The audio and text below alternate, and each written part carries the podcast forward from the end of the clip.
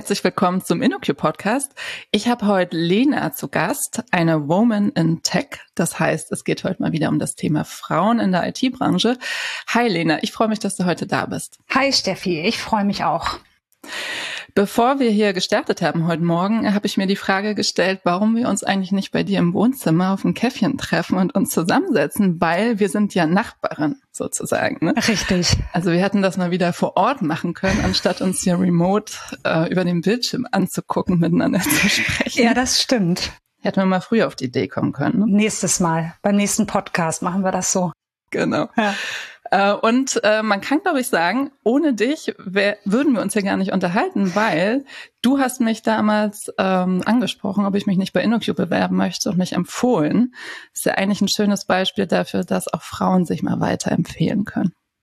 Ja, das stimmt. Und ich, ähm, ich wusste ja, dass wir jemanden ähm, suchen und äh, ich war mir aber nicht so sicher, ob du suchst sozusagen. Ne? Und dann habe ich dir ja. das einfach mal erzählt. Und das ist ja auch so, dass man erstmal einfach nur irgendwas erzählt und dann gar nicht weiß, was am Ende da, daraus entsteht und dass du tatsächlich dann ähm, bei InnoQ angefangen hast, das, ähm, das war gar nicht so abzusehen, finde ich am Anfang. Und jetzt ist das aber, finde ich das großartig, dass ich direkten Draht habe zu dir, zum ähm, Marketing. Im Marketing, genau. Sehr cool. Ja. Äh, Lena, du bist ja auch ein schönes Beispiel dafür, dass man nicht unbedingt programmieren muss, um in der mhm. IT zu arbeiten.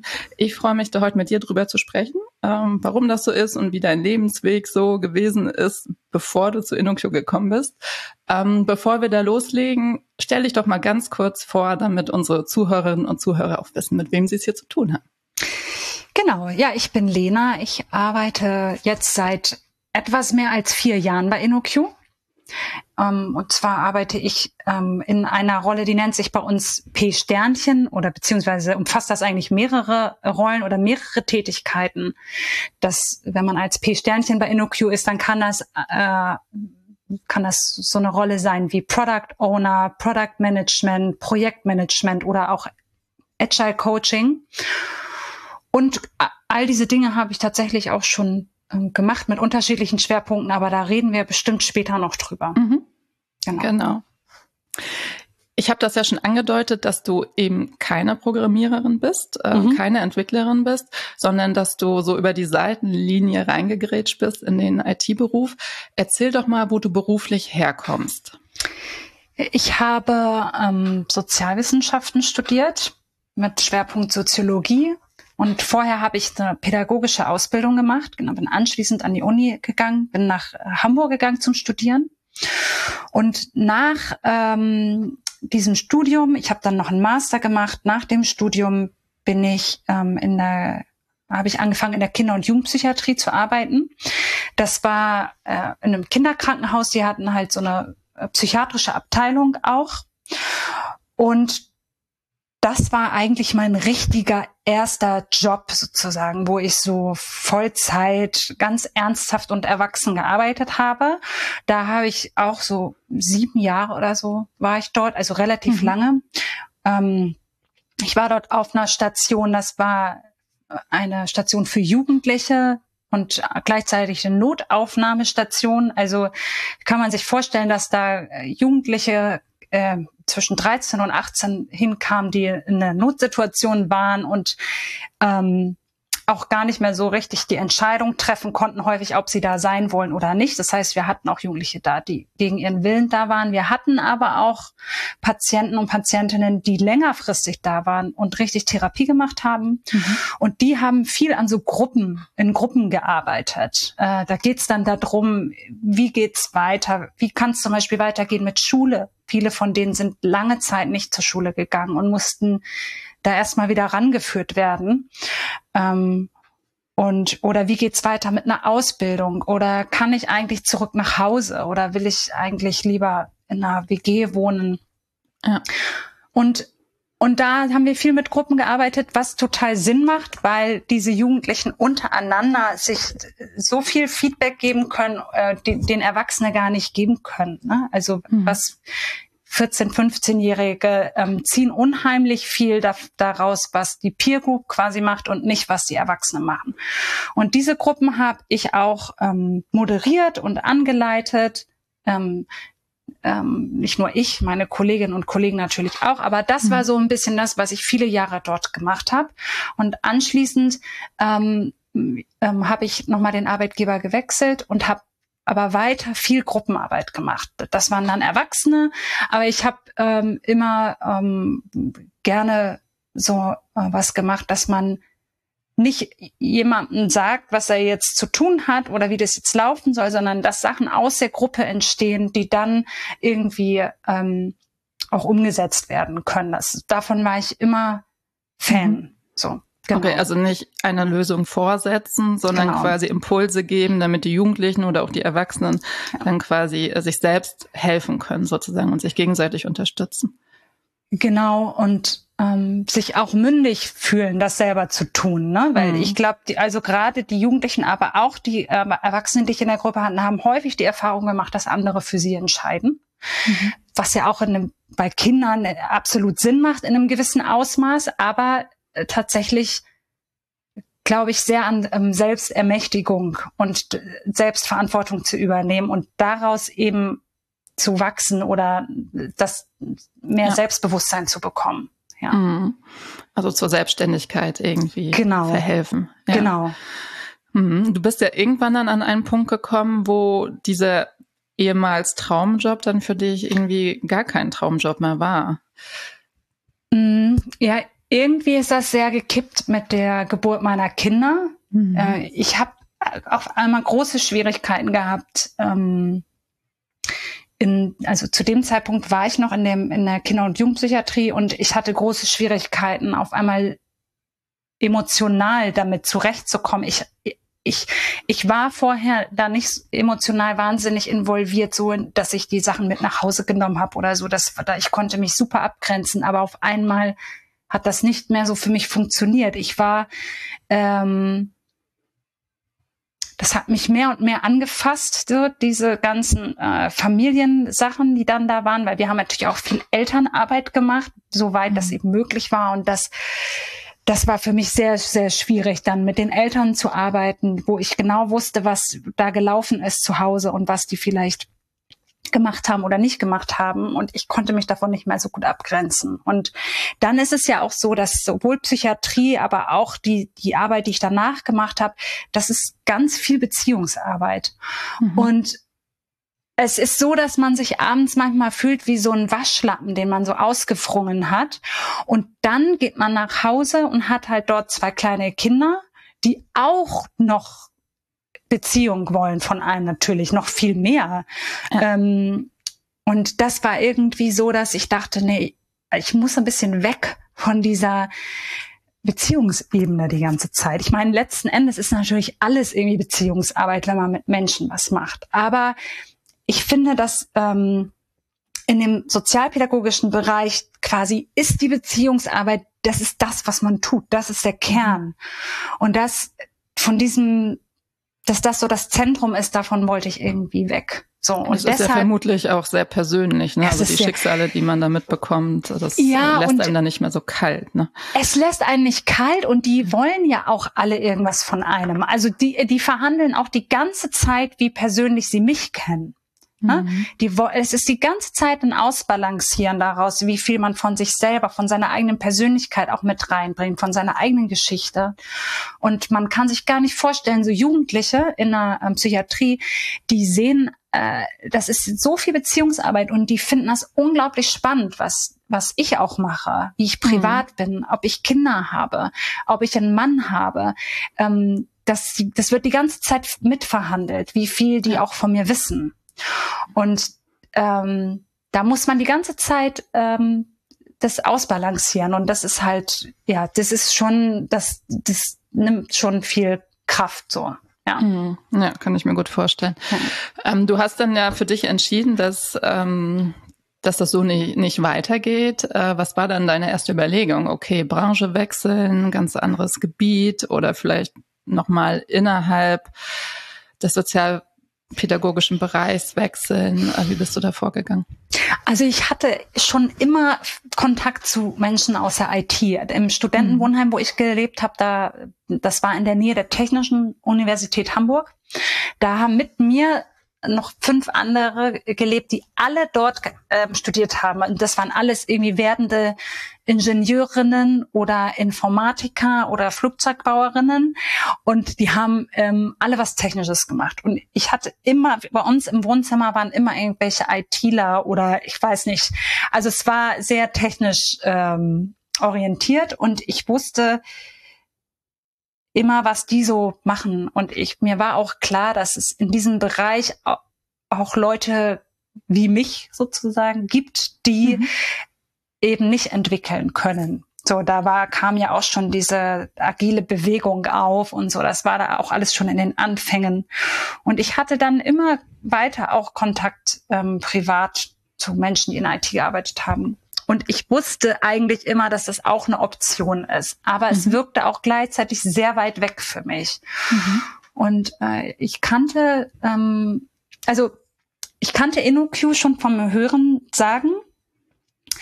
Aber ich hatte auch so eine Idee von, wenn man viel lernen möchte in kurzer Zeit, dass es ja eigentlich keine ganz doofe Idee ist, in die Beratung zu gehen. Dadurch, dass man dann halt verschiedene Projekte hat und viel sieht in kurzer Zeit. Ja. Und ich habe aber natürlich, bin quasi dem Irrtum erlegen, wie viele andere auch, dass ich dachte, Beratung, das kann ich nie und nimmer vereinbaren mit meiner familiären Situation. Wegen der Reisetätigkeit. Richtig, wegen der Reisetätigkeit.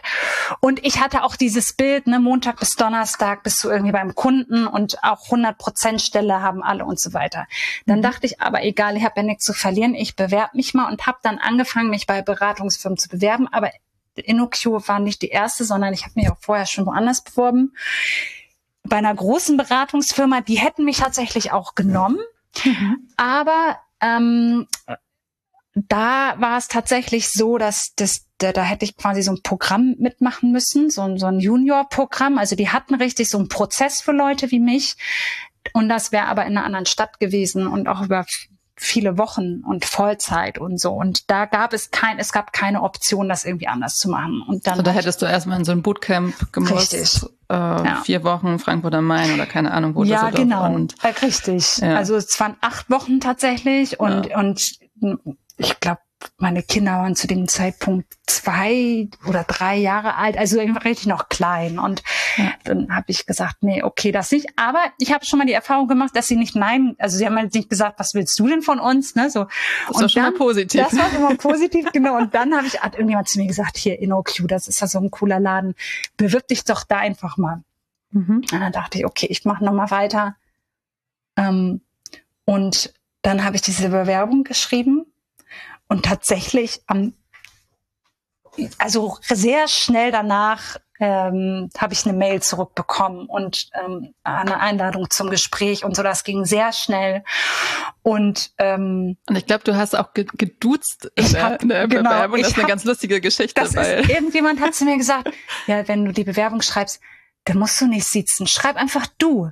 Und ich habe gedacht, also nie im Leben schreibe ich jetzt eine Bewerbung, wie mit, wo ich die Leute duze, das geht ja gar nicht. Und dann meinte dieser ne, Freund, aber doch, mach das mal und so, das kannst du machen. Und dann dachte ich, ich kann ja niemanden da, ich mache das jetzt einfach. Und habe meine erste und einzige Bewerbung in meinem ganzen Leben in Du-Form geschrieben, aber hat nie jemand, also ich habe das auch gar nicht nochmal nachgefragt später, wie das ankam. Es hat aber überhaupt niemand kommentiert in irgendeiner Weise und es hat ja auch funktioniert. Wer weiß. Genau, und der Erfolg hat dir recht gegeben. Ja, genau. ich habe da meine Bewerbung natürlich auch in du. mit Du geschrieben, genau. Hat auch geklappt. Also, auch geklappt. Das könnte ein Tipp, Thema sein. Wer sich bewerben möchte, einfach in Du-Form, da kann nichts schiefgehen. Genau. Ja. Und genau, dann hatte ich, äh, dann hatte ich mein Vorstellungsgespräch und das war auch sehr lustig, wirklich, weil, weil, also ich glaube ja, dass die Menschen, bei denen ich das Gespräch hatte, die interviewen ja in der Regel Entwickler und wissen dann auch ganz genau, was sie diese Entwickler fragen. Mhm. Und und ich glaube, das war bei mir nicht ganz so klar, was man jetzt fragt, um rauszukriegen, ob das passt.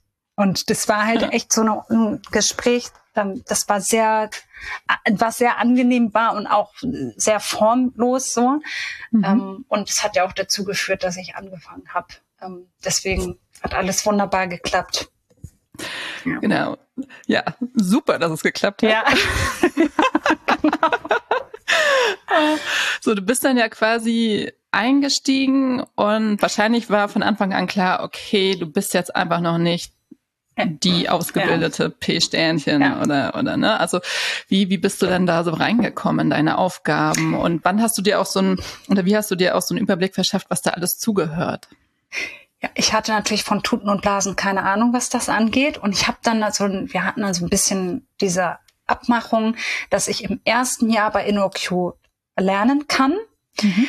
Ähm, und habe auch ein paar Weiterbildungen gemacht. Ich habe Projektmanagement, ähm, Scrum Master, solche Sachen habe ich mir alles angeguckt und war aber parallel in einem internen Projekt, wo ich das alles schon anwenden konnte und ausprobieren konnte. Na, aber ohne, dass ich jetzt direkt beim Kunden auf die Nase fallen kann. Mhm. Und ähm, äh, und das war das war halt super, dass ich erstmal diese Möglichkeit hatte, ähm, so ein bisschen zu lernen und zu gucken, wie läuft das eigentlich. Und dann ähm, nach diesem ersten Jahr war ich dann auch in Projekten. Das ging dann relativ schnell und habe da auch die verschiedensten Sachen gemacht. Also ich habe ähm, ähm, so Product Ownership hat mich begleitet, das Thema in verschiedensten Ausprägungen. Ne? Zum Beispiel was, also Business Analyse habe ich gemacht, ähm, ähm, ähm, Produktmanagement habe ich was gemacht, PO oder auch ich war auch in einem Projekt, wo ich, äh, wo es ein PO gab Ne? Und ich war aber die ähm, Sparringspartnerin von dem, hat den unterstützt. Ähm, habe aber auch als Agile Coach in Projekten gearbeitet. Also mhm. alles im Prinzip ähm, sowohl auf so einer Prozessebene, wo man quasi beim Team viel ist, als auch auf so einer fachlichen Ebene, ist dann in den nächsten Jahren in, in beide Richtungen was passiert. Ja. Mhm. Und ähm, also das es war ja schon eine ganz gute Zusammenfassung dieser P-Sternchen-Rolle. Ja. Ne? Also das ja. es klingt schon nach einem vielfältigen Aufgabengebiet. Ähm, wie würdest du denn so P-Sternchen, wie ist denn das definiert bei, bei InnoQ? Weil P-Sternchen klingt ja erstmal niedlich. Ja. P mit Sternchen. Ja. Könnte, kann alles heißen oder nichts. Ja. Ähm, wie würdest du das denn so zusammenfassen? Welche Rollen in der Softwareentwicklung umfasst das? Was kann das sein? Und Genau, dann können wir uns ja mal drüber unterhalten ähm, im Nachgang, was man dafür so mitbringen könnte, sollte.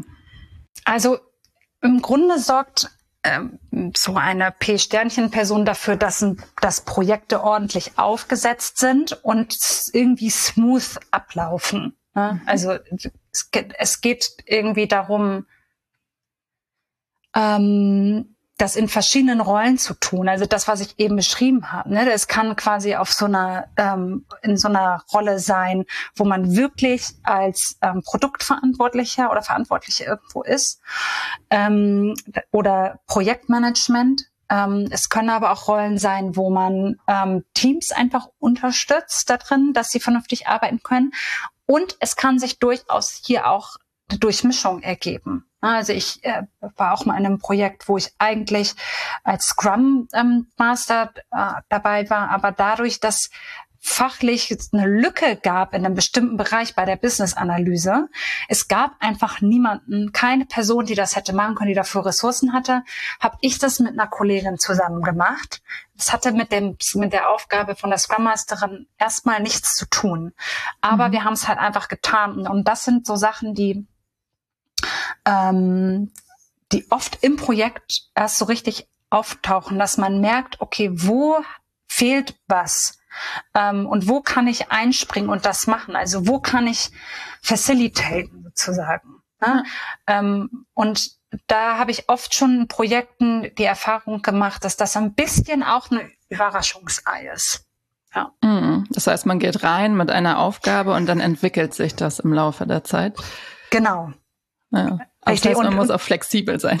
Ja, ich glaube, genau, ich glaube, es sind und das, da sind wahrscheinlich manchmal auch Grenzen gesetzt. Ich glaube mhm. durchaus, dass es Leute gibt, die sind Scrum Master und die möchten auch nicht fachlich irgendwas machen. Wobei ich glaube, dass es da auch, also ich würde behaupten, jeder Scrum Masterin oder Scrum Master muss zumindest ein bisschen fachlich wissen, was los ist, weil wie soll man sonst merken, wenn Diskussionen entgleisen? Ja, wenn, mhm. man, wenn man überhaupt gar keine Ahnung hat, worum es fachlich geht. Also ich finde, ne, so einen gewissen Anspruch würde ich da an alle haben. Aber ich glaube trotzdem, es, es gibt durchaus Scrum Master, die sagen, also ich, ich möchte keine PO-Tätigkeiten übernehmen. Ne? Aber ähm, in, in einem gewissen Rahmen ähm, glaube ich schon, dass es gut ist, ein bisschen Flexibilität mitzubringen. Ja. Mhm. Und dieses fachliche Wissen, wie hast du dir das angeeignet? Also meine Lernkurve war sehr hoch, in, mhm. ist in jedem Projekt sehr steil. Also ich versuche, ich versuche mich da reinzuarbeiten, so gut ich kann. Und ähm, versuche, äh, fordere auch häufig Entwickler oder Entwicklerinnen auf, mir Sachen zu erklären auf einem sehr niedrigen Level. Ich sage immer, du musst mir das so erklären, als wäre ich deine Großmutter. Und dann funktioniert das ganz oft ähm, und versuche wirklich ähm, ein Gefühl dafür zu kriegen. Das ist aber immer was, was in den Projekten entsteht. Deswegen profitiert man sehr stark davon, wenn man lange in Projekten ist, finde ich, weil man das Wissen halt ansammeln ja. kann in der Zeit. Aber es ist schon so, dass man am Anfang, also bei mir ist es so, dass ich sehr viel zu tun habe, weil ich, weil ich sehr viel lerne innerhalb kürzester Zeit. Ja. Mm, das sind so diese, diese wahrscheinlich eine sehr intensive Einstiegsphase in die Projekte. So. Genau, aber das ja. macht auch total Spaß, weil halt dann so richtig was los ist. Mhm. Ja. Wenn du jetzt mal so vergleichst, das, was du früher gemacht hast in deinem Jobleben mhm. und, und heute, gibt's da Parallelen? Also Parallelen gibt's auf jeden Fall bei den bei allen Sachen, die mit den Teams zu tun haben und der Gruppenarbeit, die ich vorher gemacht habe. Mhm. Die Themen sind natürlich andere, man redet über andere Sachen, ja. Äh, ähm, aber letzten Endes sind so Teamprozesse diese ganzen Dynamiken, die entstehen zwischen den Leuten, sind auch nicht anders als bei einer Gruppe, die, die man jetzt irgendwie im sozialpädagogischen Bereich anleitet. Das ist, das sind ja ähnliche mhm. Sachen, die zwischen den Menschen passieren. Da auch Beziehungsarbeit. Auch Beziehungsarbeit. Ja. Und ja. das ist auch gut so. Ich, das mag ich ja auch. Ähm, mhm. Das wo, äh, wo der Unterschied ist, ist, dass der Kern dieser ganzen Sache ist nicht die, die sind nicht mh, hm, Dinge, die psychischer Natur sind, sondern es geht darum, zusammen etwas zu bauen, etwas zu machen, was vorher noch nicht gab oder etwas besser zu machen. Und das gefällt mir total gut, dass ich daran beteiligt bin, wirklich etwas zu erschaffen. Mhm. Und mitzumachen bei etwas, ein Team, das zusammen ein Ziel hat, da Teil davon zu sein, so ein Rädchen im Getriebe zu sein, zusammen etwas zu machen, das finde ich ganz ähm, toll. Äh, und das ist eben bei der ähm, Gruppenarbeit, die ich vorher gemacht habe, kommt das natürlich viel zu kurz. Man man erschafft ja nichts zusammen sozusagen. Es gibt hinterher nicht etwas, was du anfassen kannst oder angucken kannst, was vorher nicht da war. Das ist eher ein Prozess, ne, genau. der vielleicht auch nie abgeschlossen Richtig. ist. Richtig. Ja. Man begleitet so über einen gewissen Lebensabschnitt die Leute und danach geht es für die aber genauso weiter. Mhm. Und äh, in der IT jetzt finde ich es einfach toll, dass man zusammen ja, ich vergleiche das innerlich immer so ein bisschen mit, mit so einem Handwerksberuf auch. Ne? Also ne, wenn, wenn man wirklich so ein Dachdecker ist oder Dachdeckerin, hinterher hat man was, was von Wert ist und was Menschen was nützt. Und das mitzumachen, finde ich halt super. Klingt gut. ja. Genau. Ähm, sag mal, so P-Sternchen, ne? Ja. Ähm, sind, Pro sind Projekte besser, wenn ein P-Sternchen involviert ist, deiner Meinung nach? Meiner Meinung nach unbedingt. Sag ich jetzt mal so ganz neutral. Nee, also ich glaube, dass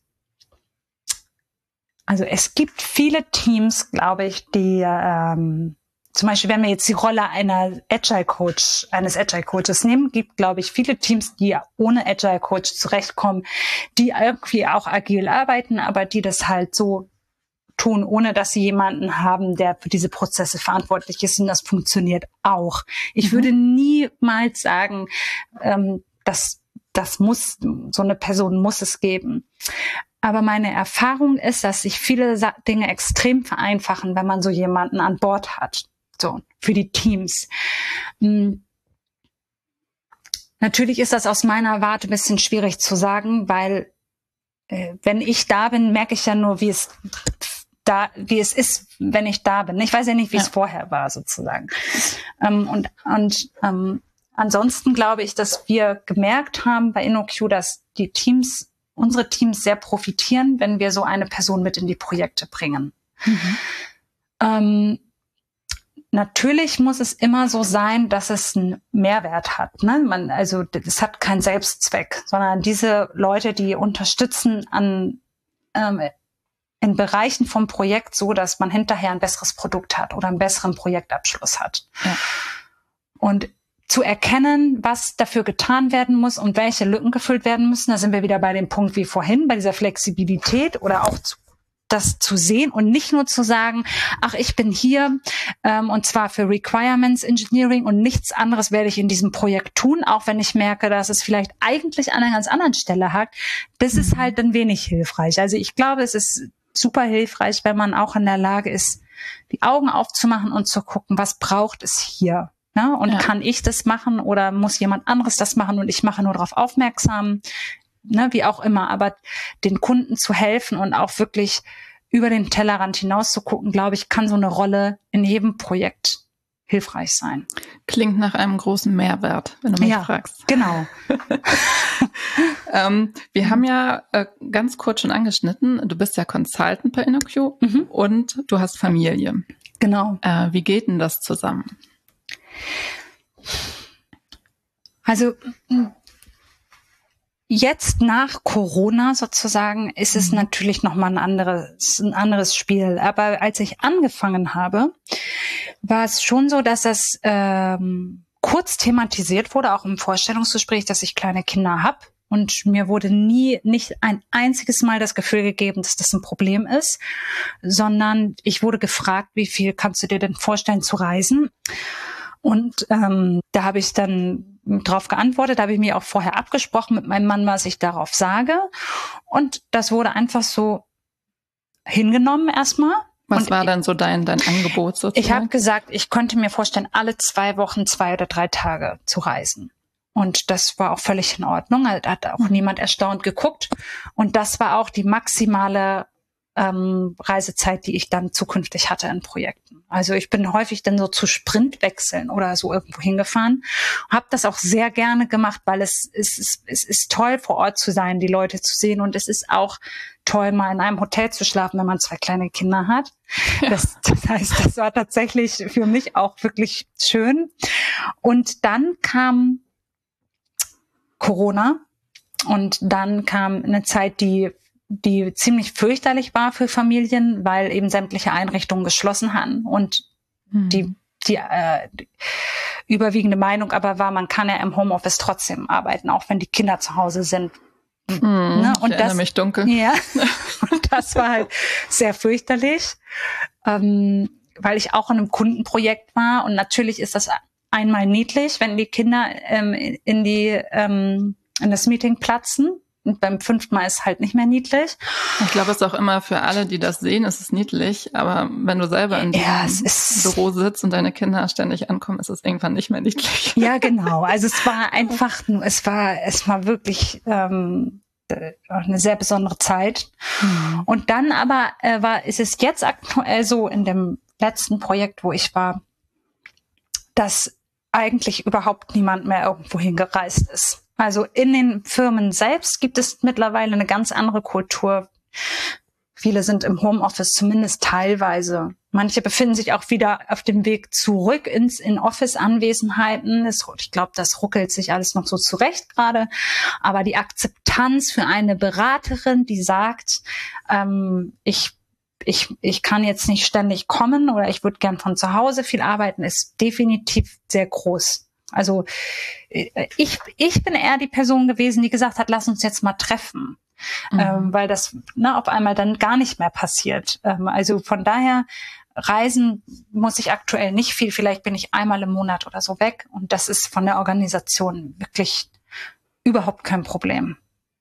Super. Ja. ja, das mit dem Vororttreffen kann ich auch nur unterschreiben. Also ich arbeite ja auch 100 Prozent im Homeoffice ja. und sich ab und zu mal, äh, auch, auch wenn es nur ein Essen ist oder ja. zum Miteinander arbeiten, ähm, wenn man sich da trifft, das, das ist viel wert auch für den für den Kit, für den Team-Kit. So, ne? Ja, genau. Aber ja. das das ist äh, genau und das darf man wirklich nicht unterschätzen, wie viel das ausmacht, mal so einen Workshop zusammen zu machen oder eben auch nur zu essen.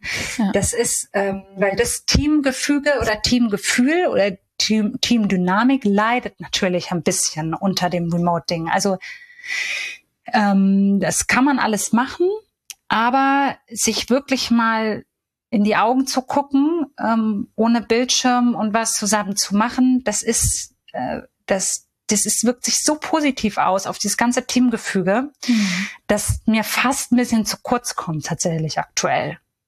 Aber für die Familienorganisation ist es natürlich super. Ja, und, ja. und Menschen sind auch verschieden, ne? Also Richtig. wir mögen ein Fan sein von Vor-Ort-Treffen, ähm, andere Menschen ticken da anders. Ja. Äh, von daher ist es da die Kunst, einen Mittelweg zu finden. Ja, genau. Das ja. ist richtig. Für viele ist das ja auch wirklich eine große Erleichterung, dass es nicht im Raum steht, sich ständig zu treffen. Ja. Ja. Ist richtig. Genau. ähm, sag mal, wir haben ja gesagt, du bist ein Paradebeispiel dafür, dass man nicht entwickeln muss, um in mhm. die IT einzusteigen. Äh, ich erinnere mich, letztes Jahr haben wir dazu eine super Veranstaltung zusammen gemacht, den Girls Day. Ja. Da haben wir auch äh, Rollen vorgestellt ähm, in der IT, für die man tatsächlich keinen Entwicklerhintergrund braucht. Ähm, kannst du erzähl mal kurz, wie du diesen Tag empfunden hast? Also der Girls Day war ähm, beeindruckend für mich. Das war mein erster Girls Day und mhm. äh, ich. Hast du mal an einen selber teilgenommen? Nee. Nee, ich, ich hm. auch nicht, genau. Also ich weiß, es ist irgendwie komplett an mir vorbeigegangen. Ich bin mhm. aber auch im tiefsten Dorf aufgewachsen. Ich weiß gar nicht, ob, das, ob, ob der Girls Day es dahin geschafft hat. Ich glaube, zu, zu, meiner Zeit gab es den noch gar nicht. Ja, gen ja genau. Ich sag also, jetzt nicht, wie alt ich bin. Nee. so, 26. Ja.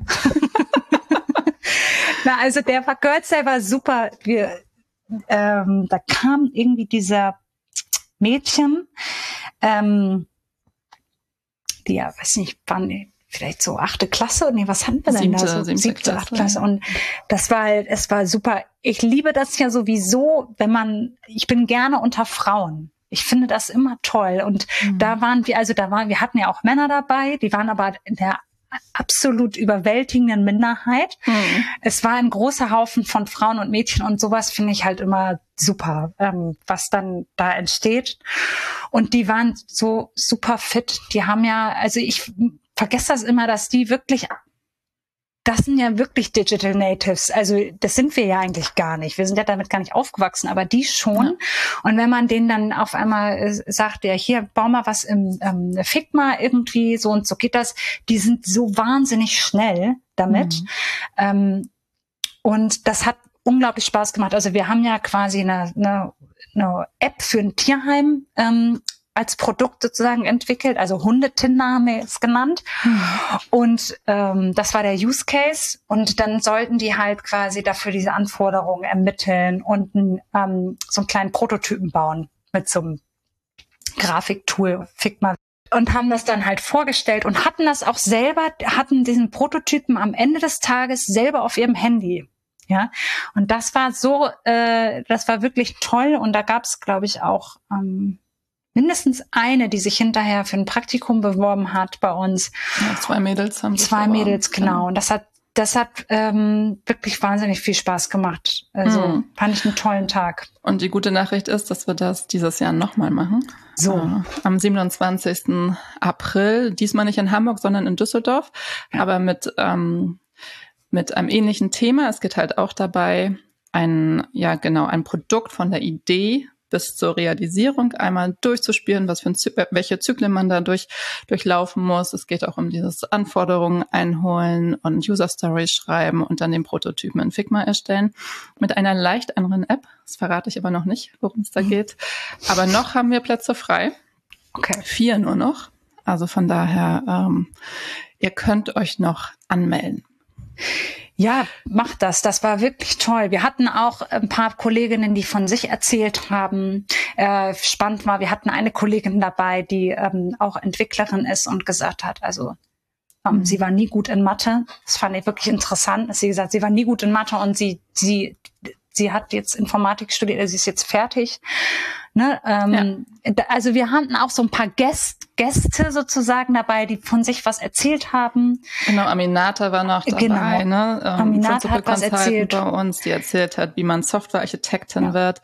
Ja. Ähm, und das fand ich auch ganz spannend. Die Mädels, die haben sie da tatsächlich gelöchert mit. Fragen. Ja haben wir vorher so gar nicht erwartet, ne? Dass nee, die so die, proaktiv sind. Ja, die waren wirklich, äh, die, die waren wirklich sehr ähm, sehr lebhaft, die Mädels. Sie haben viel gefragt, viel gemacht. Also die haben das so richtig für sich ausgenutzt, den Tag. Mhm. Ja.